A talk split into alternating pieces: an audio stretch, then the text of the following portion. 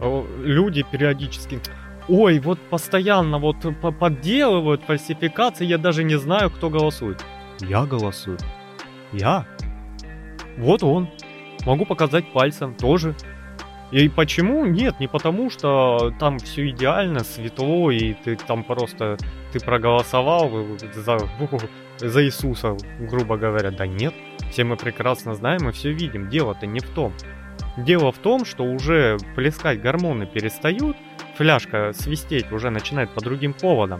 И ты понимаешь, что сейчас, сейчас ты передашь бразды управления в другие руки, начнется перетягивание парламентов, а 90-е мы уже видели. Мы видели этот ужас и ад. Когда у тебя начинаются дефициты, кровопролитие, девальвация, деноминация, дефолт и прочие слова на «де», деструктивные, понимаешь? Ну да. И как у тебя люди, которые в целом жили плюс-минус нормально, не в раю, начинают заниматься откровенным выживанием.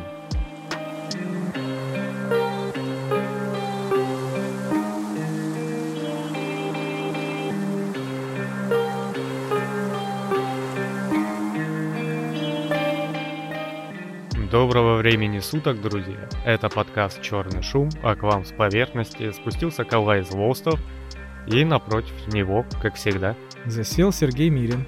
Здравствуйте. да, ну, у нас последние, наверное, неделя обозначилась великолепной погодой, Да, давно такой не было. наледью, прям катастрофа. У нас как будто снежная королева в город заехала погостить.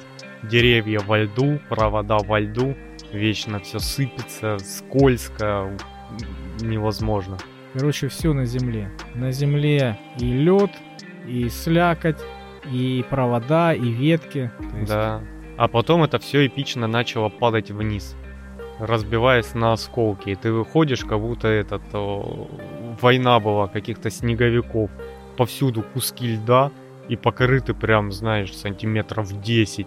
И ты идешь вот так по льду и смотришь наверх, чтобы на тебя ничего не прилетело. Да, с деревьев, да не, ладно, с деревьев, с крыш 25-этажных домов, да, там, ну, слышно, как лавина, э, пласт какой-нибудь льда срывается и летит. Все, все разбегаются, головы закрывают, потому что с такой высоты прилетает так, что мало не покажется. Ну да, это опасно.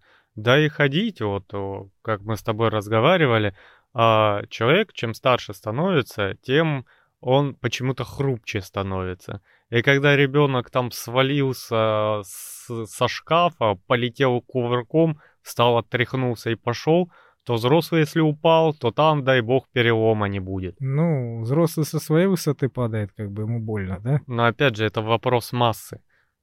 То есть человек, э, чем больше весит, тем ему больнее приземляться. Чем больше шкаф, тем громче падает. Да. Ну да. А учитывая, что ходить было вообще невозможно, у меня, во-первых, ты идешь, идет дождь, ты идешь по льду, кругом лужи и лед, и мокрый лед. Мгм. Это было потрясающе. Я шел с остановки на работу, и вот я иду по льду, а тротуары там э, не то, что их не сыпали, их сыпали, толку нету никакого, там, знаешь, такие ямочки просто, и все, и лед так и остался. И я иду, и дорогу мне преграждает огромная лужа. Вот огромная. То есть ее, чтобы обойти, надо выйти на дорогу и посередине дороги обойти. Такси взять проще, да? Да. И чтобы выйти на дорогу, тебе надо перепрыгнуть еще через полутораметровую лужу. И единственное... Перепрыгнуть прям, да? И Да. приземлиться на лед. И ну, конечно, да. И единственный путь был, это вот справа от лужи э, бетонный лежачий полицейский, тоже покрытый льдом. А вот самая, самая тема туда прыгать на него. Да, и я вот вижу, что это единственный путь. У меня, ну, либо разворачиваться там.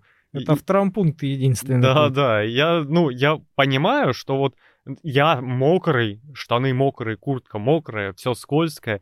И я понимаю, что, ну, в целом я начинаю смиряться с тем, что я сейчас упаду в лужу.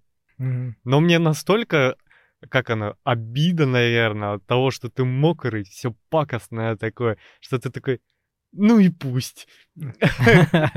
И я встал и такой, бочком, бочком, бочком. Прополз. Прополз, причем нога периодически предательски соскальзывала, но я в лужу так и не упал, хотя я морально готов был в лужу упасть. Ты знаешь, я вот ходил по льду вот эти дни, да, и я морально себя готовил к тому, что да, я упаду, безусловно, лишь бы не сломать конечность какую-нибудь. Вот, и я морально готовился к тому, как я упаду. То есть хотя бы как это будет. Да-да-да. Пофантазировать. Да, ну я просто к тому готовился, что у меня будет однозначно грязная одежда. То есть вот как пьяный, знаешь, падает, ему хоть бы что. Там 3-4 раза упал и пофигу, да, как этот э, мешок с, э, с удобрениями. Вот. А трезвый ты упадешь, ты можешь что-то сломать. Вот. И я так же представил, что я буду падать как пьяный. Хоть чему-то поучиться, да, у них. Вот. И я понял, что ну один хрен, если ты упадешь, у тебя будет грязная одежда. Поэтому, когда ты будешь падать, а, желательно расслабиться. Вот, и хотя бы как-то, знаешь, не подставлять руки, ноги, не выставлять коленки, да, пальцы. Чтобы сразу что... головой, нос. Нет, нет, ну там, знаешь, на плечо, там как-то на, на, на бочок как-то, знаешь, свернуться. Ну, вот как ты на, на кровать, может, на маты падаешь, да, вот хоть как-то так. Потому что грязная одежда в любом случае будет, а вот если ты подставляешь коленку, локоть, руку, там, это больно будет однозначно. И большая вероятность, что ты сломаешь, потому что это очень твердо, это не маты. Да, но я в таких случаях, у меня срабатывает еще инстинкт, который у меня сформировался во время занятий паркуром, где-то далеко в молодости. И я сразу выхожу колесиком. То есть через руку, на плечо и кувырок. Вот, но учитывая, что ты не всегда к этому готов и не всегда ты падаешь как задумал, да. то вероятность твоего сейчас, что ты там хоп, тройное сальто и побежал дальше, и все такие браво, браво, молодец, еще раз так сделай, Коля. Ага. Вот, обычно ты грохаешься всем весом, потому что у тебя просто исчезает опора в один момент, и ноги выстреливают куда-то в небо а ты в этот момент э, пытаешься сопротивляться гравитации, но бесполезно. Там, может быть, еще и затылком ты ударишься, не дай бог. Ну, то есть мне, мне в этом плане очень э, жалко стариков, потому что они и так ходят как-то, знаешь, с трудом. Вот, и равновесие держат плохо, и конечности плохо работают, да, там плохо гнутся и все остальное. А на льду я вот, вот видел, это кошмар просто. Бедные люди. Столько видел этих бабушек бедных, которые там пытаются за хлебом сходить в магазин. Кошмар. Ну, я также недавно шел в магазин, и получается небольшой подъемчик. И я такой вижу, что лед, тропинка узкая, но навстречу идут люди. Но им проще, они на спуск идут. А я наверх. И я такой, ну ладно, набираю чуть-чуть скорости, дохожу до середины подъемчика, останавливаюсь и еду назад так. Обратно вниз. И ты, ты так просто едешь, чтобы, ну, ни в коем случае не упасть, просто доехать.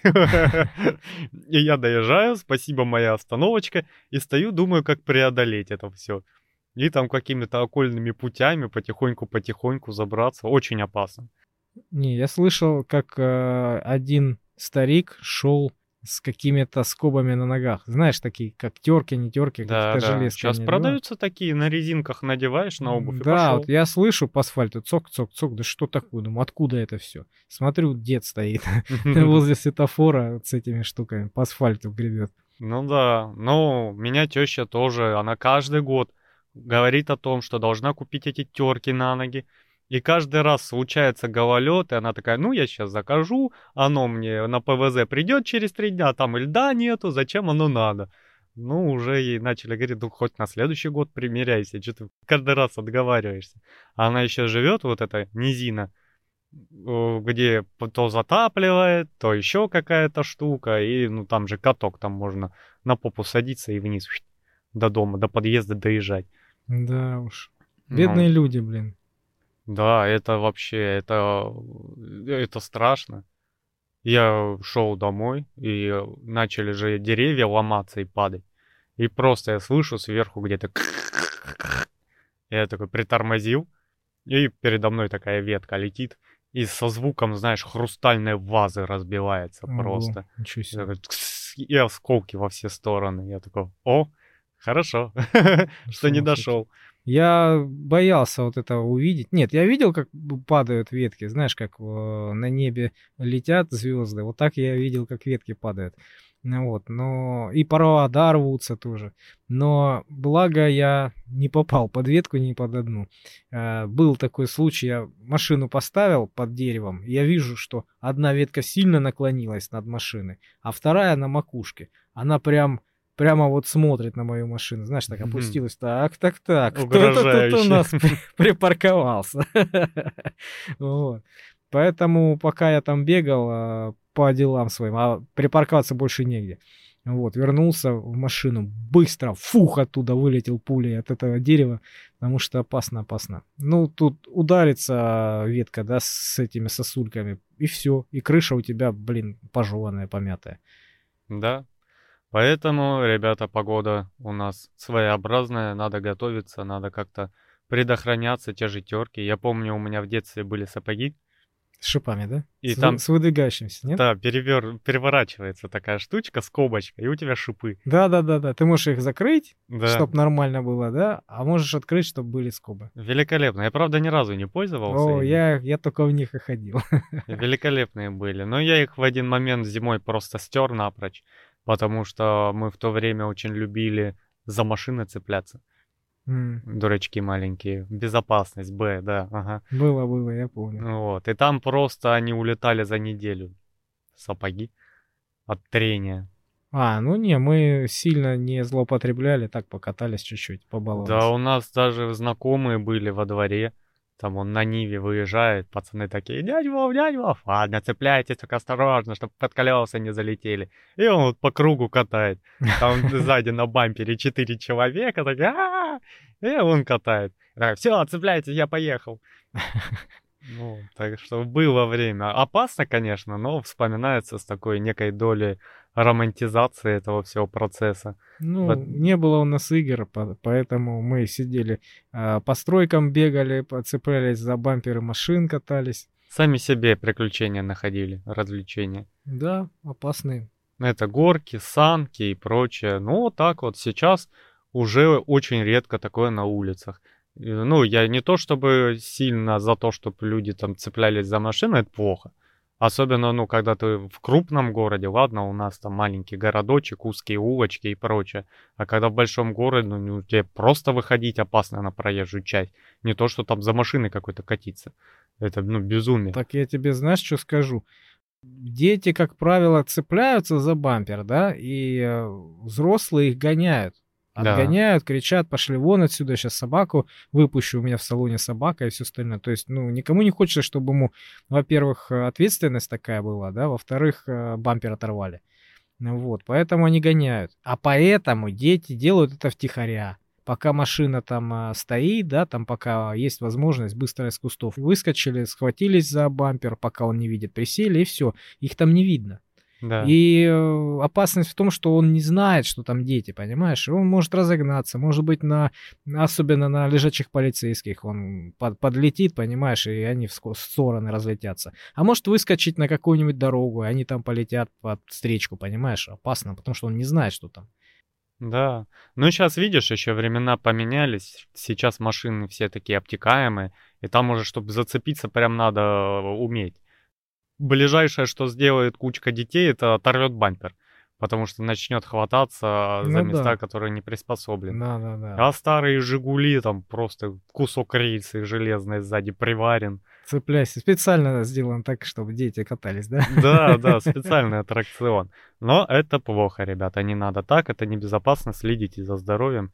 Сейчас и передвигаться-то опасно. Не то, что... Играйте в игры, ну его нафиг. Не Да, лазьте сидите по за стройкам. компом. Да, вот там портите зрение и делайте на Сажайте кинескопы, грейте блок питания, да-да-да, вот это все. Вообще, да, Ну, зато хотя бы доживете. Да. Да. До осознанной жизни. ну, хотя бы. Может и не стоит. Не, ну как это не стоит? Стране нужны свои герои. Нам Ну, нужны конечно. рабочие руки, нужны... Задолбанные люди, уставшие взрослые с кислой миной, да? Да, налогоплательщики нам нужны. Да, Подписчики нам нужны. да. Вот и расскажи им, Что ты принес с поверхности, пока они подписываются на нашу страничку ВКонтакте? Да. Ссылка на которую есть в описании под выпуском. Заходите обязательно. Да, присоединяйтесь к нашему сообществу. Чтобы мы понимали, сколько вас. Ну так что принес? Во Франции парламент недавно принял закон о звуках и запахах сельской местности. Вот это поворот. Да. Из-за постоянных конфликтов сельских жителей и переехавших к ним в деревню городских было принято решение для защиты фермеров. Дело в том, что в суды французских пригородов часто приходят исковые заявления от недовольных граждан, которые на летний сезон приезжают в сельскую местность и жалуются на соседей, которые там постоянно живут. Они недовольны шумом их животных, сельской техники и запахом.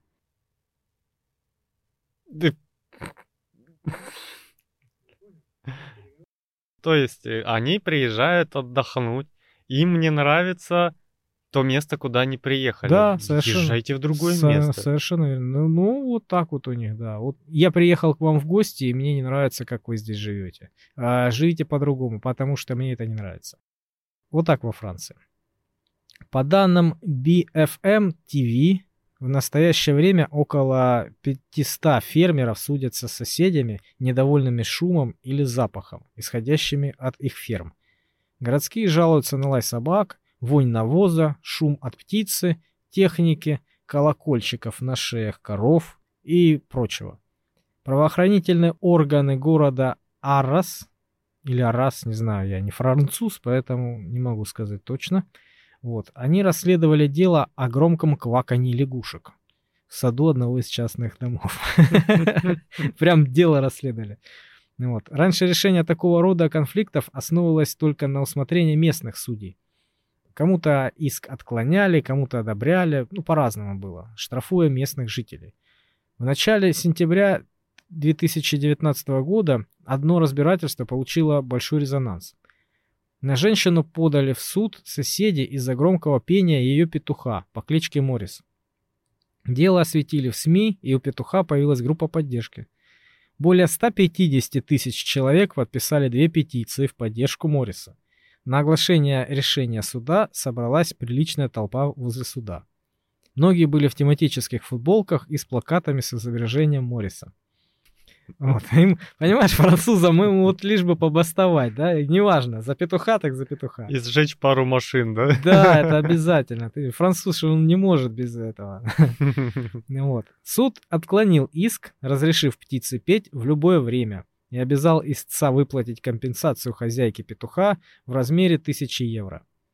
Ну, решение суда люди встретили аплодисментами и радостными криками, естественно.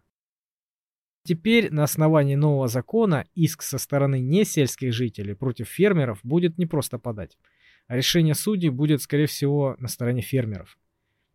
Министр юстиции Эрик Дюпон Моретти в одной из социальных сетей заявил, этот закон положит конец неправомерным судебным искам против фермеров, которые не делают ничего, кроме своей работы, кормят нас. Это предложение, основанное на здравом смысле.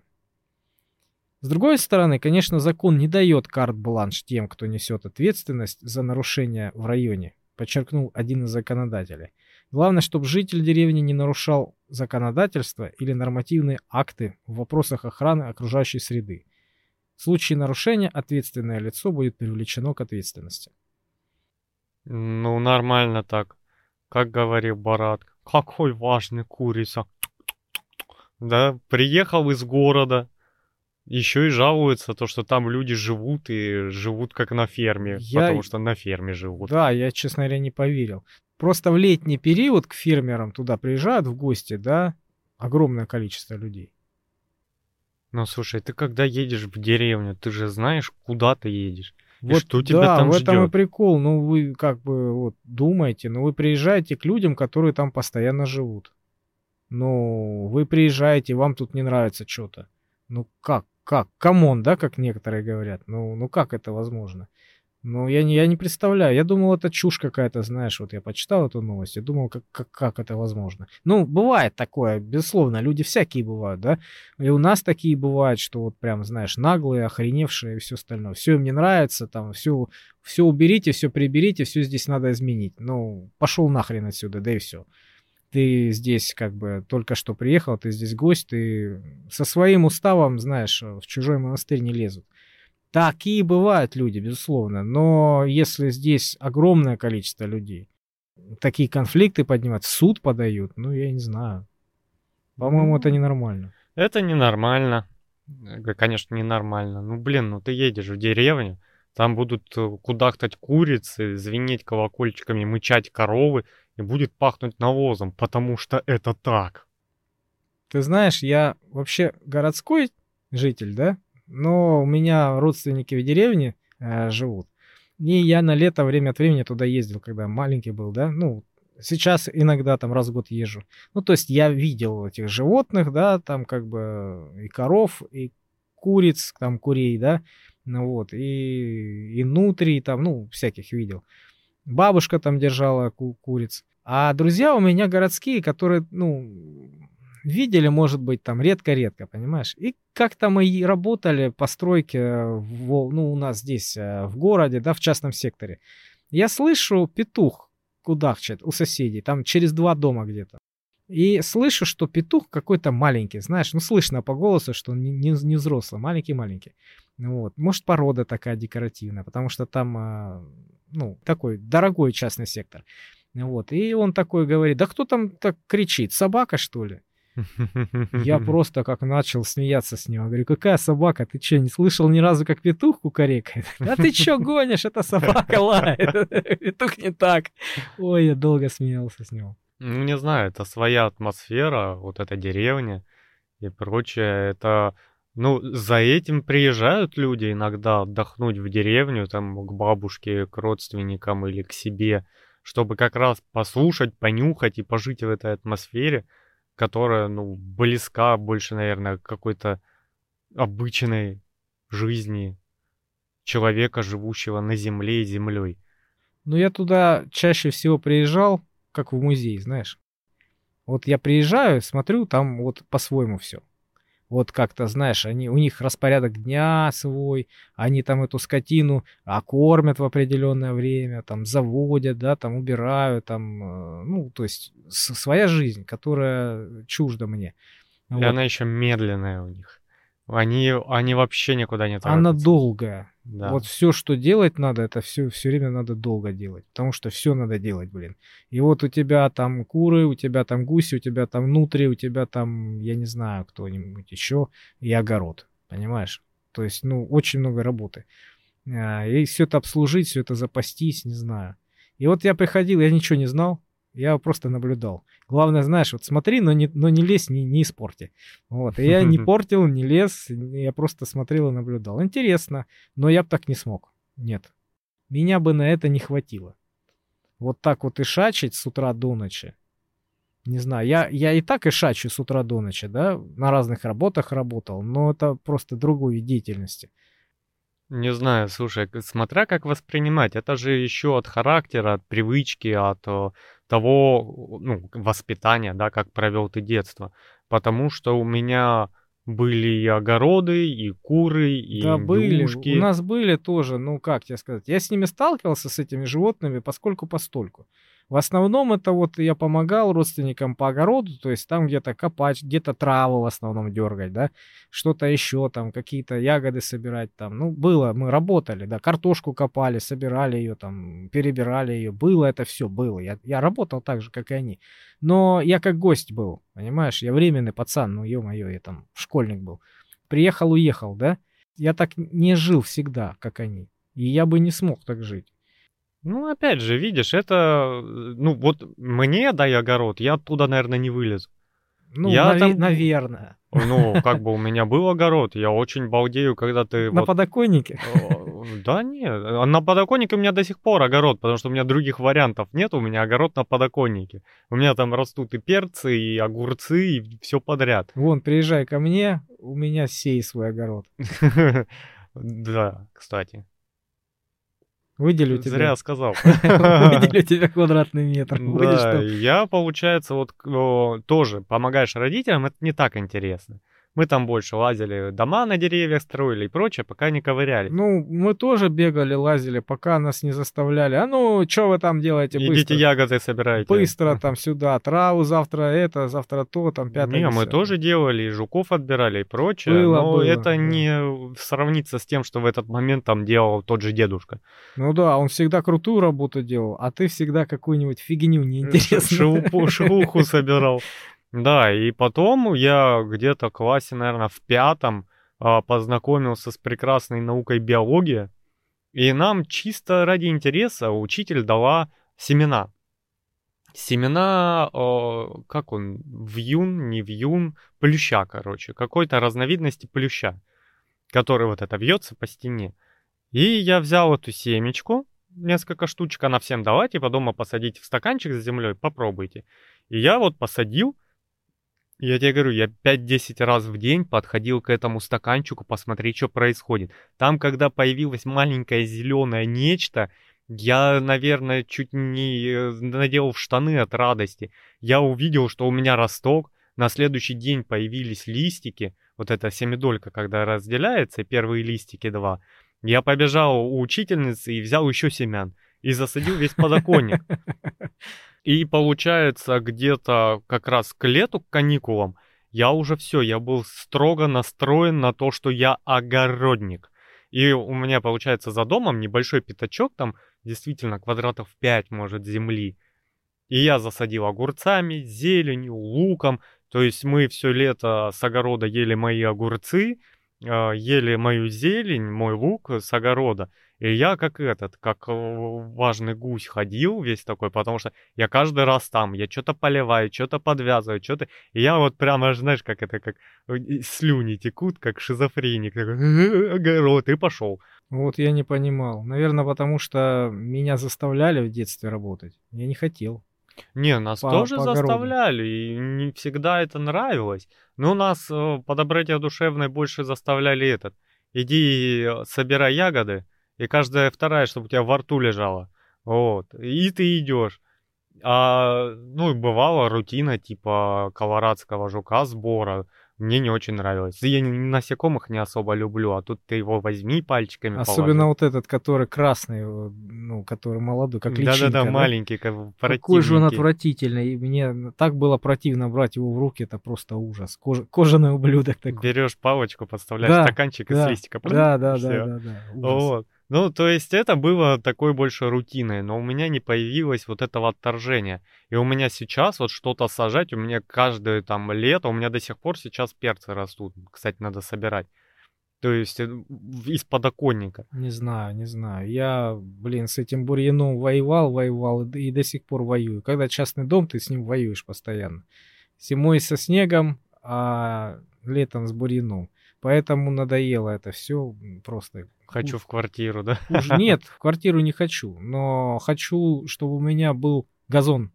Либо вообще ничего. Ой, газон это, извините меня, тоже штука такая злачная. Ну, вообще, да, я слышал, что за ним ухаживать и все остальное. Мгм. Но я, знаешь, какой хочу?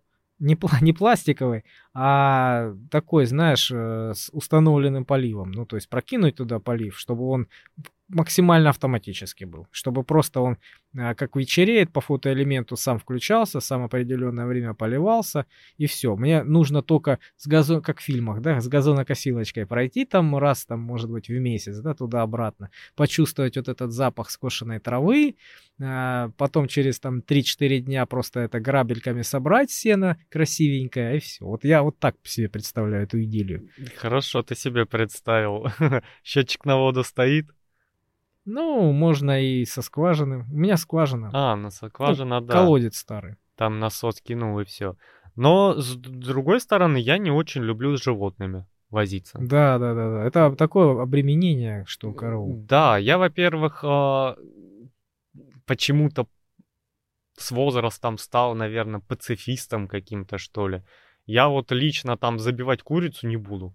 Я этого и вообще не, не, не стремился к этому Да, никогда. ну то есть если ты имеешь курятник, ты должен иметь представление о том, что когда курица там отжила свое, ты делаешь из нее суп. Ну да. Но она просто так супом не становится, да, и к этому надо применить какие-то карательные меры, чтобы образовался суп из курицы. И у меня было то, что там и дед рубил курей, и отец рубил курей, а я не буду.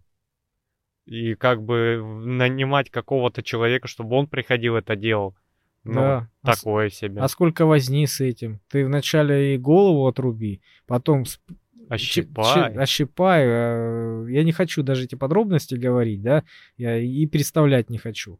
Не будем про это, но в любом случае это да, это Да. непривычно. И сейчас какой-нибудь э, житель деревни нас слышит и думает, фу, какие неженки, Да, ой, ой». Нежно-мягкие. Да, что там делать? Взял раз-два и готово. Да, херакнул топором, и все, ты тоже мне проблему создают на ровном месте. Ну, Не, вы, ну еще, опять вы еще червяков, наверное, боитесь, да, на рыбалку, когда ходите? Да-да-да.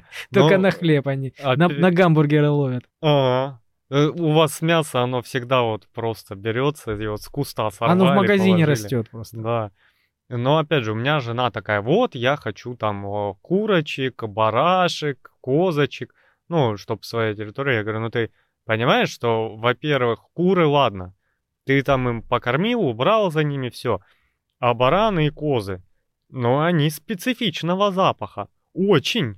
Я тебе знаешь, что скажу? Я видел вот этих людей, у которых были вот на мою память, у них было максимально много вот животных, каких я только видел. У них там были и э, коровы, а, куры, гуси, утки, нутрии, Зайцы были? Да, по-моему, были кролики. То есть и огород был. Они каждый день, по-моему, выводили этих а, своих коров. По-моему, пастух приходил и выводил их, гулял там целый день, потом вечером возвращал. То есть это такое бремя. И вот эти люди, они э, работали с утра до вечера. Вот когда расцветает летом, да, они уже там что-то делают. Они уже что-то там кого-то кормят, где-то чистят, там просто вольеров там всяких вот этих много. Ну Вот, ну, в обычном частном доме. И они все, все это делают постоянно, понимаешь? Вот, то есть они вот это время, целый вот э, день световой, да, тратят на обслуживание своего хозяйства. Но зато, типа, вот у них есть мясо. Хочешь свинин... А, свинина у них, свиньи были, да. Хочешь свинина, хочешь говядина, хочешь уточка, хочешь курица, да, хочешь нутрия. Все типа есть. Не надо ничего покупать. Да нафиг оно мне нужно, я лучше, блин, хлеб с колбасой буду есть, покупной, магазинной, да, но не буду и шачить вот так вот, э, обслуживая свое хозяйство. Ну, видишь, опять же, у тебя там трудовые временные затраты вопросы вызывают, а у меня нет. И жена, когда сказала, я говорю, ну ты понимаешь, во-первых, запах, потому что это не ваниль у тебя растет в огороде. А во-вторых, э, ты их зачем растишь? Чтобы ими восхищаться? Я тебя умоляю. Чтобы откормить, забить, и было у тебя мясо. Ну, и ты вегетарианка, что на это скажешь, да? Вот, я-то ладно, я-то рад буду. Я, может, сам не буду этого делать, я возьму какого-нибудь там э, забойщика, чтобы он мне забил и разделал, да, заплачу ему денежку или часть товаром отдам, и возьму мясо, буду уходить счастливый. А ты что будешь делать? Рыдать ночами? Вот, поэтому Да, не. Не знаю, это очень много времени забирает у тебя, и сил. Понимаешь, у тебя спина будет твоей. А они болеют еще. Еще тебе нужно покупать. Ты ж не просто будешь их там водой кормить, правильно? Да. Ты же должен еще покупать это все. А откуда у тебя деньги, если ты с утра до вечера обслуживаешь свое хозяйство? Продаешь мясо. Значит, ты должен продавать это все. Да. Ну, опять же, поэтому я выбираю какую-то растительную деятельность, потому что это меня, ну, не так сильно удручает. Ну, Причем огород, знаешь, вот наличие дачи, по своему опыту скажу, это дополнительная мотивация. Потому что, ну, если так посмотреть э, правде в глаза, мы свои вечера зачастую и регулярно проводим впустую. Мы пришли с работы, притворились амебой, поели, залипли в телефон, и вот наше времяпрепровождение, понимаешь? А, допустим, мой дед и бабушка, они ездят на дачу. Им уже под 80, они собираются и вдвоем двинули на дачу. У них мотивация есть, у них движение есть, понимаешь? Ну, вот в этом и смех в том, что у кого-то мотивация, да, а у кого-то принуждение. Вот когда один э, с удовольствием бежит на дачу, я просто это помню, я был маленьким, да, у меня мама с удовольствием бежала на дачу, что-то там поковыряться там и все остальное. А меня за ухо тянуло с собой, потому что надо помогать, потому что нужно закрутки осенью все кушаем, да, всю зиму вот эти закруточки. Так что надо давай тоже работать, не, не надо филонить. И вот она с удовольствием идет кайфовать, да, а меня за ухо тянет, э, я должен там э, это, бурьян таскать, там что-то копать, еще что-то. Я не хотел этого делать. И до сих пор не хочу. Вот. Ну, не знаю, все зависит от того, от твоего желания. Если ты хочешь этим заниматься, вперед, никто тебя не, не держит, да? Держит, держит. Финансовое состояние. С удовольствием имел бы дачу. А вот у меня наоборот. У меня дача есть, она же дом, да, бывшая дача, но не знаю, обслуживать ее, ну, как-то, как-то не хочется, как-то. Ну, опять же, потому что ты живешь в своем мире, который ты устроил по тому, как его хотел и как его видел. И дачи в этом видении не было как таковой. То есть это было, знаешь, вот, а, вот ну, как по принуждению. Вот она тебе не нужна, ты ее не имеешь. Все. То есть оно там у тебя обрабатывается, чтобы не зарастало камышом каким-нибудь, и все. Ну да. А если бы это было у меня, меня летом оттуда хрен вытащишь. Потому что я и огурцы у меня будут свои, самые вкусные, свежайшие. Зелень обязательно. Я еще туда какое-нибудь дерево воткну, типа яблони, да.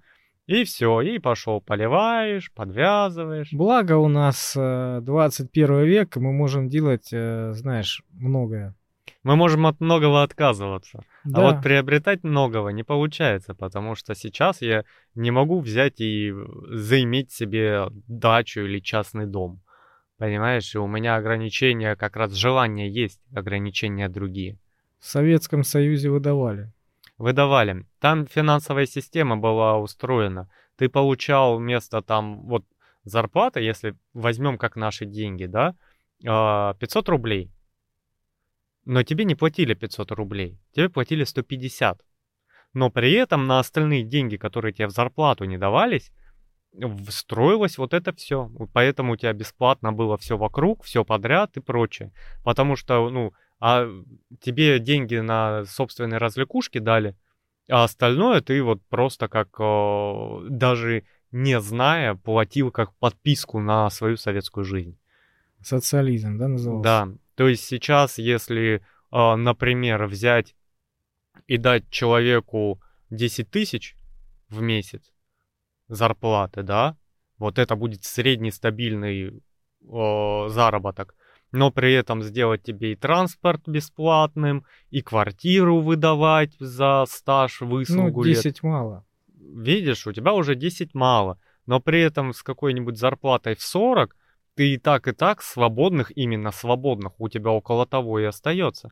Остальное ты заплати кредит, ты заплати за квартиру, за коммуналку, да, ты заплати за ипотеку, боже упаси, а, одень, обуй, поешь и прочее, и все, и у тебя остается хрен да ни хрена сверху. Тебе дают э, 30 тысяч подержать в руках, Да, чтобы чтоб ты ты раздал распределил.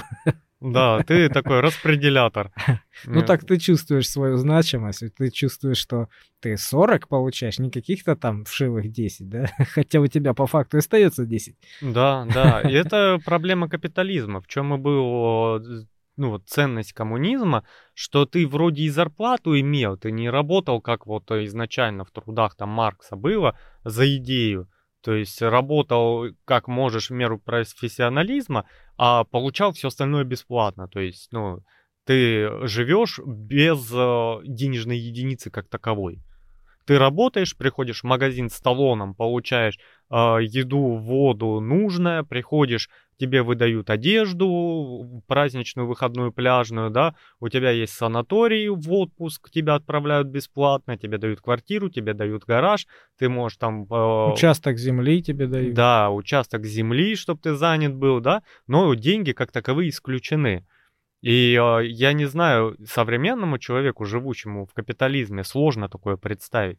Ты знаешь, э, да, я, не, конечно, не эксперт в этом, но вот представить это сложно на самом деле. Да.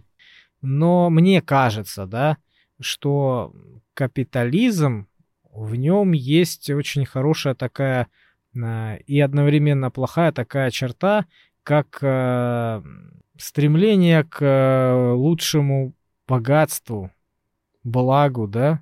То есть ты, получается, всегда стремишься к развитию понимаешь? А, потому что тебя не устраивает а, вот а, окружающая тебя жизнь. То есть, если при социализме, например, да, у тебя, вот как ты сказал, все есть, у тебя там какая-то копейка падает, ну, на развлекухе, а со остальное все есть, ты спокоен, да? Да, в принципе, логично, в принципе, ну, многих, может быть, так будет устраивать, но а, многих других не будет устраивать, потому что им будет хотеться всегда больше им захочется частную собственность, им захочется всем становиться какими-нибудь там а, бизнесменами, да, им хочется, ну, больших богатств, больших благ. Ну, вот. И будут стремиться к развитию. А те, которых и так все устраивает, зачем им развиваться? Вот он э, у себя там на заводе работает токарем, да, он точит гайки и получает там свои какие-то минимальные деньги. И все, и он так всю жизнь проживает, понимаешь? Зачем ему развиваться? Ну, там политику партии какую-то узнает, то, что ему, ну, нужно Слушай, знать. Что плохого? У нас тот, кто точит гайки, и так точит гайки. У нас были НИИ, были ученые, были торгаши, были открывающие свои лавки, все это было, понимаешь? Дело-то не в том. Человек, который не развивается, он и не развивается. И даже обычному работяге он может прийти каким-нибудь там а, разнорабочим и дойти до директора завода. Понимаешь, просто стремлением и развитием своей области. У нас на самом деле, если взять практически любую профессию, в ней всегда есть куда расти. Даже взять пресловутого курьера, если ты будешь вот стремлением большим, ты очень быстро, во-первых, станешь э, приоритетным курьером, да, а во-вторых, ты можешь уже идти куда-нибудь вверх по распределителю и становиться там бригадиром курьеров, или как там называется? Старшим курьером. Старшим курьером. Ты можешь там вообще в офис сесть и прочие дела. То есть даже там есть. То есть э, твое стремление к развитию, оно либо есть, либо его нет. А то, что у тебя, по сути, капитализм, и он сжимает э, тебе причинные места, от чего тебе хочется вырваться с этого дна, это другой вопрос. То есть тебя э, при э, социальной системе, социалистической, в тиски не сжимают, чтобы ты чувствовал себя плохо, чтобы ты из этого пытался выбраться. Ты в комфорте, ты в, в стабильности. Понимаешь? Ну да. У тебя есть э, развитие, ты каждый день не думаешь о том, что тебе сейчас вот надо бежать, какие-то работы менять, открывать бизнес, что-то бегать и решать, просто потому что ты ну не вытягиваешь. Потому что тебе не хватает. Ты же это делаешь не э, на каком-то просто энтузиазме, стремлении. Ты же это делаешь от дефицита. А если дефицит убрать, зачем тебе бежать? Только ради собственного улучшения, развития. Потому что за, за тебя вопросы твои закрыли. А нужно оно тебе это развитие, если у тебя и так все стабильно и хорошо? Слушай, ну если я точу эти гайки, и я там... Ну не... и ты доволен, тебе устраивает. Я доволен, хватает, да. но если у меня есть стремление, я хочу точить не гайки, а гайки для космических кораблей, рассчитанные там до долей нанометров из определенных великолепнейших там умных сплавов, работать с учеными ну, в ней, хорошо, понимаешь? Я, я да, тут Тут я с тобой немножко согласен, потому что есть люди, действительно, которые хотят э, к чему-то большему прийти, да, стремятся развиваться, а есть, которые не хотят совершенно. Вот у них есть, например, даже, да и до сих пор, да, есть такие. Вот, есть пятница, суббота, да, вот эти два дня, там, ну, суббота-воскресенье, да, и вот он эти два дня, единственное, что он видит в своей жизни, удовольствие, да, это вот э, нажраться алкоголя. И все его развитие, понимаешь? И так из года в год. И не хочет, не стремится, не развиваться, а он там свободное время там собирается с друзьями хихи-ха-ха там и все остальное, понимаешь? Ну, то есть не повышает ни квалификацию, ничего не хочет э, изучать нового. У него из нового только сериалы, понимаешь, которые там показывают ему другие сюжеты, все. Вот, есть и такие люди. А, но не знаю, на мой взгляд, по-моему, сейчас гораздо больше вот этот социальный лифт развит. То есть ты можешь больше достичь сейчас, чем, чем в Союзе. Но какой ценой? Понимаешь, вот в этом бегу... Тебе и кредит могут дать правильный, да, и неправильный кредит могут дать. Понимаешь, в Союзе ну, я не я слышал понимаю. Там были не, ну, немного другие рамки, немного другие обстоятельства. К тому же у тебя и раз, действовали по-другому. развяз, развязаны руки вот сейчас, да, как у предпринимателя. Ты очень много можешь сделать. Ты как бы на тебя могут пожаловаться, да, куда-нибудь, но это ты так, такой лютый должен быть. Э, Слушай, ну давай возьмем за руку капитализма и пройдем в бизнес. Ты открываешь лавочку, и тут же все тянут ручку. На тебя идет куча проверок, и если ты не отслюнявливаешь денежку, тебя очень быстро схлопнут, как бы ты хорошо ни делал. Ну, значит, э, правила игры такие. Значит, правила игры. А во-вторых, ну, как бы, да, есть перспективы, есть вот эта эфемерная свобода. Но опять же, какой ценой? Просто ты можешь открыть свою а, лавочку, да, ну, возьмем, условно говоря, идеальную ситуацию, да, вот у тебя, например, а, одна курьерская служба, самое главное, да, например, желтая, а монополист, и все, остальных, например, нету. И вот она, к примеру, как монополист, может э, крутить, вертеть как угодно, правильно? Вот она может повышать цены для клиентов и понижать цены для курьеров потому что других нету, потому что я монополист, что хочу, то и ворочу. Ну вот, открывается другая компания, например, да, как конкурент, она уже так себя не будет вести. Открывается третья компания, да, они там между собой воюют, там э, перетягивают друг у друга курьеров, да, на какие-то более лучшие условия делают, как для клиентов, так и для курьеров. И тем самым бизнес развивается, выигрывает в конечном итоге пользователь, да, ну, Опять же, фантастический мир ты себе представляешь. У нас вся эта штука строится пирамидально. Потому что на кончике помещается обычно один, максимум два, которые договорились. И если ты возьмешь любое становление э, корпораций, то ты увидишь, что в начале было куча служб доставки, а осталась одна. И теперь попробуй ты открыть свою курьерскую службу – ты просто не вывезешь конкуренции, ты не можешь тягаться. А если ты еще и начал становиться конкурентоспособным, тебя эта большая корпорация задушит. Мигом, моментально, разорит и уничтожит. Вот он капитализм, потому что открываются миллионы лавочек, а Макдональдс выходит один. Понимаешь? А остальные прогорают. И да, у тебя, я же говорю, это свобода эфемерная. У тебя открыты просторы, ты можешь стать богатым, но какой ценой? Посмотри, как люди ишачат. У тебя, ну, вот просто так с потолка на бизнес каких-нибудь 50 миллионов не свалится. А на 10 рублей 10 тысяч ты не откроешь бизнес. Значит что? Ты на себя должен повесить долги изначально, огромные долги. И потом, ближайшие лет 5-10, выходить в точку окупаемости. Понимаешь? И в результате, если у тебя там все очень гладко и смазано получается, что ты пролетаешь свистя мимо всех проблем, ты чувствовать начинаешь себя хорошо. Но обычно это либо человек, который остался без ничего, с кучей долгов, либо он 24 на 7 в деле и с инфарктом к 50, понимаешь? А корпораций а-ля желтых остается одна – и монополизм – это продукт капитализма. По-моему, фашизм – продукт капитализма. Э, фашизм идет дальше, да, потому что Следующая в этой, стадия. в этой системе пирамида главным становится один. И главный может делать с остальными, что хочет. Поэтому капитализм ведет к фашизму. Ну, не знаю, может быть, в определенных э, аспектах действительно так. Не может, а так действительно. Но вот если сравнивать с автопромом, да, э, ну, просто нагляднейший пример. Когда в Союзе у нас клепали эти семерки, да, сколько лет там, 20, 30 лет, 40 лет, клепали одинаковые. И э, не было конкуренции никакой. Вот была машина вот такая, все, не хочешь, и ходи пешком. А в Европе, например, была конкуренция. Вот у них, у нас что там есть? Э, ВАЗ, АЗ, АЗЛК ГАЗ, и ГАЗ, и МАЗ, да, ну там, условно говоря, 4, там, 5 э, этих, Волга еще.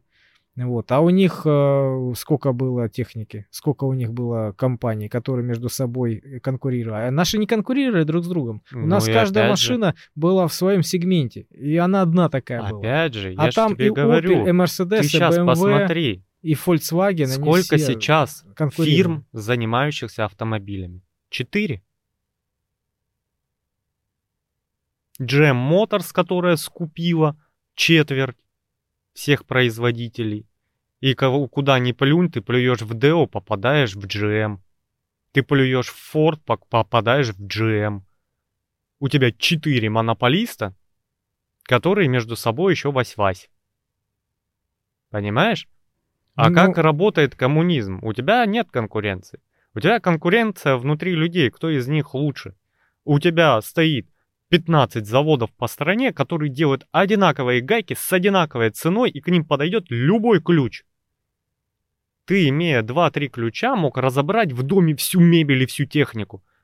А сейчас у тебя один набор отверток там гордится тем, что 165 насадок на него. Пытаясь улучшить качество, пытаясь э, выделить, выделиться среди остальных, чтобы у тебя был выбор. Я же тебе говорю, ты говоришь о концепции здоровой конкуренции. Да, как двигатель прогресса. прогресса. Но у, у нас конкуренция будет всегда, ты не уйдешь. И даже если у тебя в стране воцарился коммунизм, эта коммунистическая сторона будет э, бодаться с другой огромной страной, как и было. Ну, во внешней политике, да. Внешняя а внутренней... политика, а кто в космос полетит? А да. у кого этот жить прикольнее, у кого туризм получше, у кого ракеты выше дальше летают. Ну, это понимаешь? на другом уровне, на глобальном, на макроэкономическом. Да, но опять же. А внутри, блин, населения, вот у тебя есть вот такие галоши. Ну, есть вот такие. Нет, ну как бы, извините, мы ракетами занимаемся. Так что молчи и ходи либо, либо босиком, либо вот в таких галошах. Ну, опять же, я тебе говорю, вот у нас э, очень страна и среднестатистический житель любит э, комфорт и стабильность. Очень многие. Я один из них, да, я там кручусь, верчусь, но это, как говорится, от дурной головы задницы покоя нет. Ленивый работает в два раза лучше, да, чтобы не переделывать. Да, но если мне бы сейчас с меня вот так вот сняли большинство обязательств, просто государство сказало, теперь мы за это паримся, а ты работай, просто, ну, работай. В кайф. В кайф, да. Да, ну, я бы, конечно, задумался, я бы подумал, но, скорее всего, согласился. Потому что мне вот э, то, за что у меня большую часть времени болит голова, у меня за нее теперь не болит голова. Да, у меня там не 50 кроссовок на выбор. Но я как бы не сижу и не чешу репу, где взять э, десятку, чтобы купить нормальную обувь, которая не развалится. Да, у меня там два вида кроссовок, и я прекрасно знаю, что они 5-10 лет отходят. Я их возьму. Те, кто хочет выделываться и покупать не такое, как у всех, всегда найдется. Ну, конечно. А спрос... А я, а я бы, вот мне ботиночки, которые на всю жизнь мне хватит. Как у меня Карва Пазолини кожаные лежат туфли. И они настолько качественные, что я даже не думаю за них. Но они не стоили баснословных денег для меня, понимаешь? Это не реклама. Это не реклама. Я не знаю, живы они, не живы, фирма эта.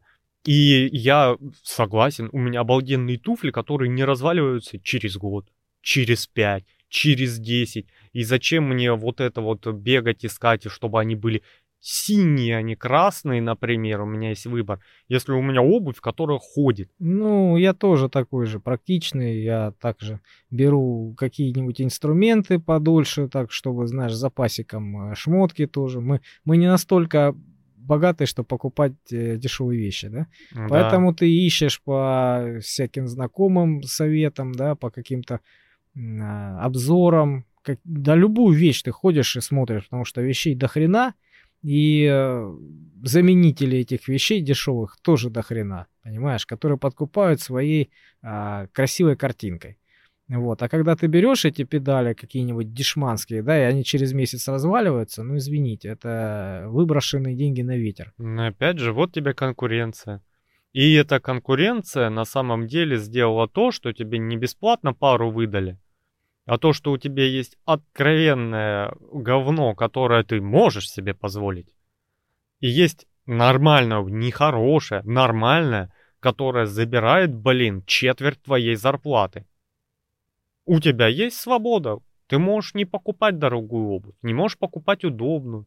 Ну, хочешь, не покупай.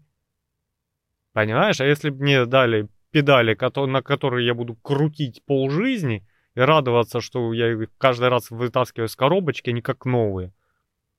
Я к этому стремлюсь. Это стабильность, она людям нравится. У нас поэтому э, царская система. Мы любим это. Нам надо, чтобы наш каждый лидер правил вот до смерти прям. Поэтому предыдущие выборы, мы знаем, какого президента, мы все знаем, кого выберут. И пускай там многие кричат, нет, не он. Да нет, он. Он, он. Ну куда? Я ну сам, что ты будешь делать? Я сам работал, э, ну, подрабатывал на избирательной комиссии, да, когда-то было. Ну, то есть нас пацанов студентов набирали туда просто вот э, от какой-нибудь партии. Будешь подработаешь, что надо делать? Да, там просто бюллетени пособирать там и все остальное, да. Вот, ну, то есть записывать тех, кто заголосовал, ну, короче, помогаешь.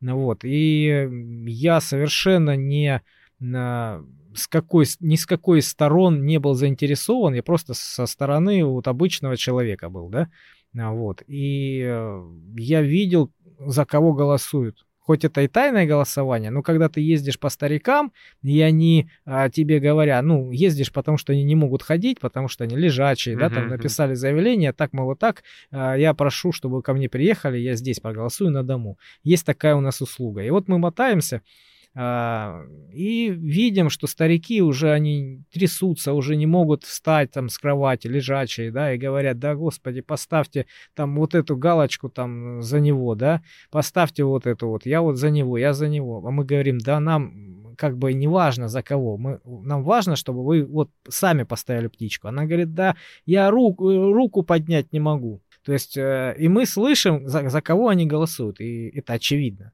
И, и мы когда считали вот эти голоса, да, когда уже все ушли, когда уже начался подсчет, там каждая вот э, избирательная комиссия, она внутри себя считает вот эти бюллетени. И вот мы считали, и действительно эта цифра была, я видел.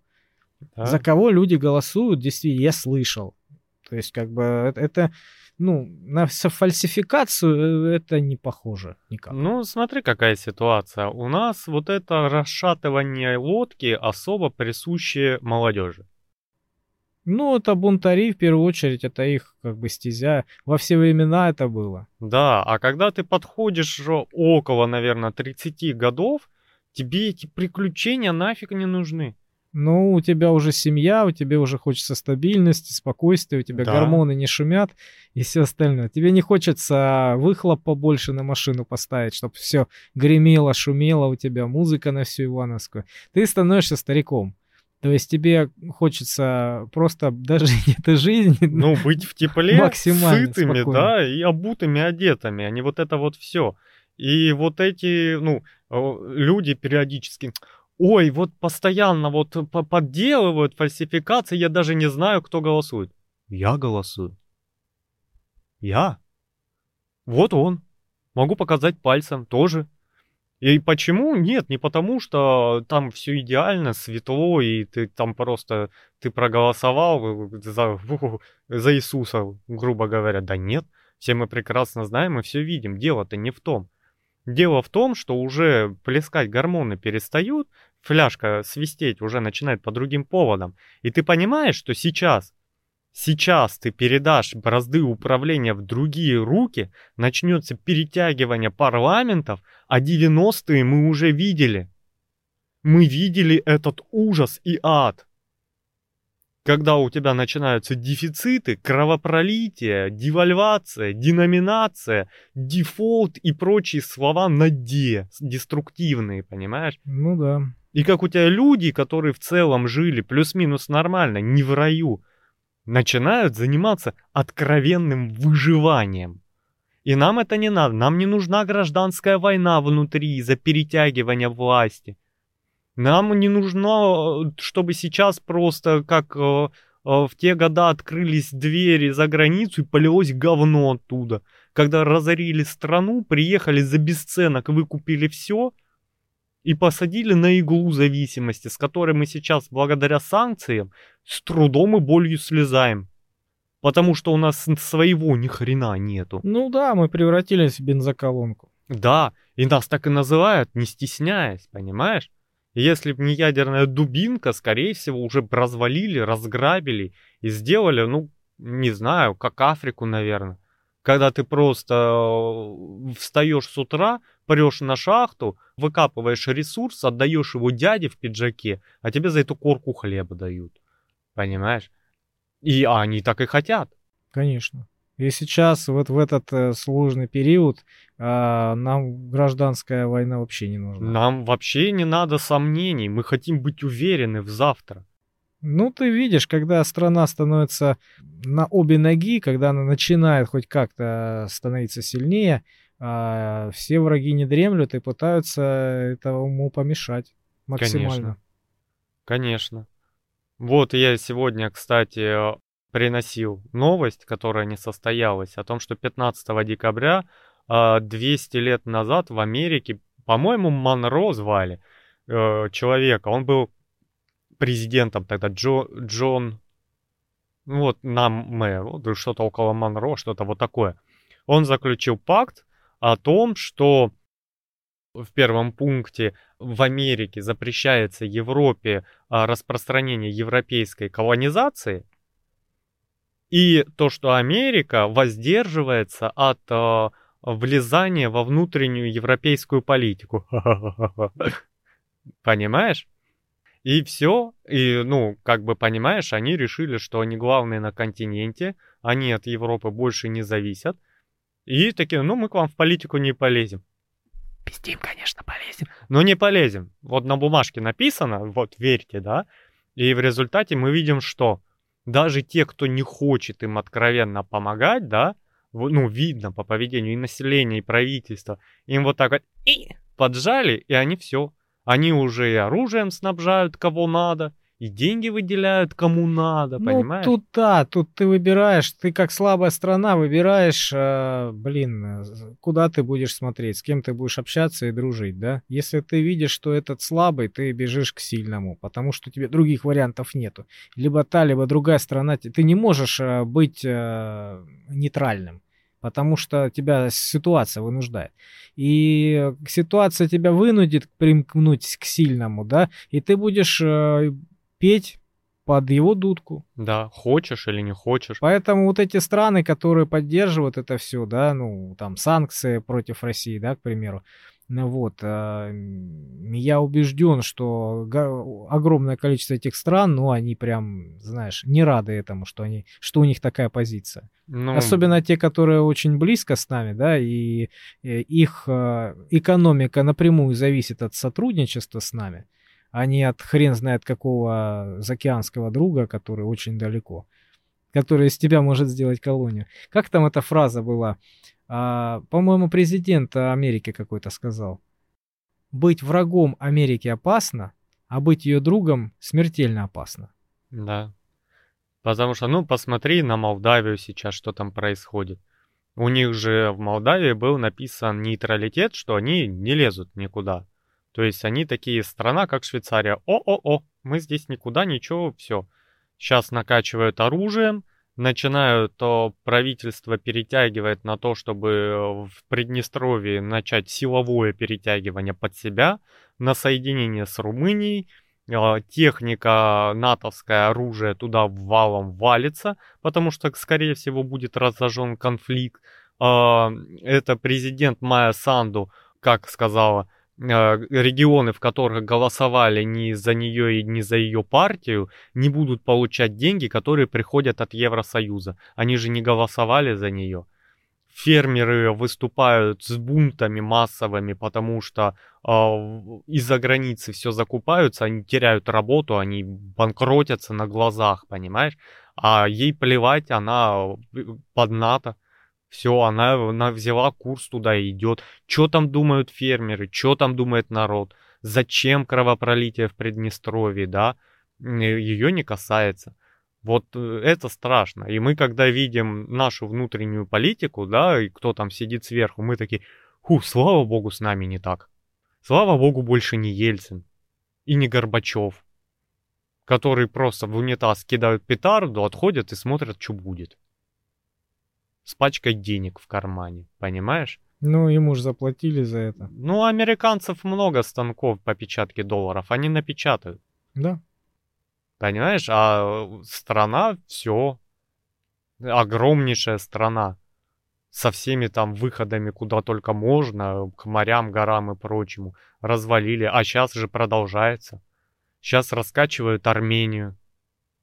Армению. Понимаешь? Ладно, с Украиной вопросики были. С Арменией откуда взялись вопросы? Ну, я, насколько слышал, в Армении самое большое посольство США — вообще на планете Земля. Да. Ну, не зря же. Значит, не зря. люди изо всех сил там работают. Да. В Казахстан полезли. Казахстан начал тоже ручки выкручивать. Узбекистан, Таджикистан полезли. Да, будут лезть со всех э, сторон. Если э, на одном направлении, например, все понятно, да, то с другими, ну, будут другие попытки. Слушай, ну, у меня такое мнение, что к сожалению, медведь долго просыпается. Лезть к нему с палкой не стоит, но просыпается он долго. И мы просто упускаем момент, когда это можно было сделать легко, быстро и без лишних, как говорится, побочных эффектов. Ну, я думаю, что основное движение этого всего происходит вне а, наших глаз на каких-то договоренностях тайных, на каких-то там обсуждениях, э, ну, таких подковерных. То есть я думаю, что то, что мы видим, вот эти все подвижки, они, ну, это такой, знаешь, верхушка айсберга, причем непонятного нам. Из чего этот айсберг, куда плывет, понимаешь, и что дальше будет. Поэтому мы видим, ну, только какие-то отголоски. Да, поэтому не Нам знаю. сложно судить. Э, я, ну, как ну, не то, что прям сторонник, я всецело понимаю вот это царская Россия, когда у тебя один лидер до конца. Это а, привычно. Оно так и было. И Сталин, и Ленин, и Хрущев все правили от момента становления до смерти. Ну, все, все понятно, определились, что трепыхаться-то. Оно, знаешь, как э, правильно говорят, Тебе надо не бороться с системой, а тебе надо понять и приспособиться, и тогда ты будешь чувствовать себя по кайфу. Когда ты начнешь ею пользоваться, когда ты понял, как работает механизм и куда можно вставить свой палец, а куда не стоит. Сейчас многие спросят, сколько вы получили, кремлеботы, туда-сюда. Да, да, кстати, не забудь Лаврова проводить до лимузина. Ну, потому что да, он да. нам речь пишет, а мы ну, ну, хотя бы ну, надо уважение иметь. И, и чемодан спрячь. Вот. Поэтому, не знаю, для меня в целом ясно. Идея коммунизма очень красивая была. Красивая, но мне кажется, не, несовершенная. Во-первых, возможно, даже не своевременная. Потому что у нас, ну, прям время такое было. Ну да, сильно сыграла свою роль, то есть э, в, в хорошем плане. То есть очень многого добились. Наша страна никогда да. не была настолько могучей и сильной за всю историю своего существования, как тогда. Но, возможно, так как она не была совершенна, эта система, да, не была она защищена от вот таких вот э, негодяев, которые могут все это взять и развалить с самого верха, понимаешь? Ну вот. И да много чего там не было. То, что можно было туда докрутить, довертеть. Мы для этого были не готовы, но благодаря этому, возможно, мы и выжили. Да. Потому что а, это может быть большая цепочка э, следственных связей, потому что и Вторая мировая война, как бы она там с чего ни начиналась, она пришла к нам на землю. А по какой причине? Потому что большие и сильные. А никто не хочет, чтобы рядом были большие и сильные, да? И те же американцы, которые сейчас у себя рассказывают, что это они победили фашистскую Германию, поначалу, в первые годы войны, по ленд снабжали Германию оружием. Так они и продвигали вообще Гитлера, они ему деньги давали. Ну, как бы, да, на секундочку. И потом такие в последний момент, а, и побежали типа, да, да, а, действительно, что-то керосином пахнет, но уже этот, а, основные дрова сгорели, уже тушат, да, Он надо уже пош- помочь. пошел не туда, да, не, не так, как они планировали, наверное, поэтому. Да, не, а вклад, конечно, вот союзников там большой в победу, да, но когда ты видишь, что уже основное все сгорело и догорают бревнышки, что бы не помочь в тушении, чтобы потом тебя не обвиняли. Ну, конечно, основной удар э, кто принял? да, Сколько? 23 миллиона или 24 миллиона погибло людей? да. Ну, это, извините, если кучкой сложить, это выглядит гигантские. Я даже представлять не, не, не хочу, честно говоря. Просто, ну, это, ну, по сути дела, вся, допустим, Ростовская область в несколько слоев заваленная трупами. Но это страшно. И сейчас, когда вот эти... как их, Советских граждан. Да, своих вот соседей, знакомых, родственников, понимаешь? Вот что надо экранизировать. И сейчас, когда вот эти некоторые коллаборанты переворачиваются и начинают хаять э, в сторону России, вот они, наверное, не думают об этом. О том, что они вот сейчас э, способствуют тому, чтобы опять завалить трупами всю страну. А зачем им думать? Им сказано так, вот и все. Это ж удобненько. Тебе не надо думать, за тебя уже подумали. Твое дело вот такое, сюда тявкать в эту сторону, говорить вот примерно так, вот и все. Ну да. Думать не надо. А вот из деревни, в которой ты вырос, то, что большая часть мужиков пойдет на фронт погибать, ты как-то не думал, да, молодой человек? Когда вот это все начиналось. Я не знаю, во всем важно осознавать, какие могут быть последствия. Последствия выбора, последствия слова. А последствия могут быть катастрофическими. И планета к этому приходила уже не раз. Да, в первую очередь надо смотреть в историю, в ретроспективе, что к чему приводило и что из этого следует. Делать выводы и не повторять э, предыдущих ошибок. Да. Становиться сильнее, развиваться. Ну, к сожалению, у нас на планете не все люди умеют уж учиться на ошибках прошлого и чужих ошибках. Вот пока самого в грязь не окунет мордой, не помотыляет, Ну. человек не понимает. Это тоже надо, конечно, но, знаешь, в каких-то пределах, в каких-то рамках. В рамках твоей какой-то деятельности вот узконаправленной. Вот так вот. Сегодня мы дошли от огурца до коммунизма. И нам пора завершать этот выпуск и возвращаться на поверхность. А с вами был Калай Злостов. А напротив него сидел Сергей Мирин. Не болейте. Пока-пока. Пока-пока.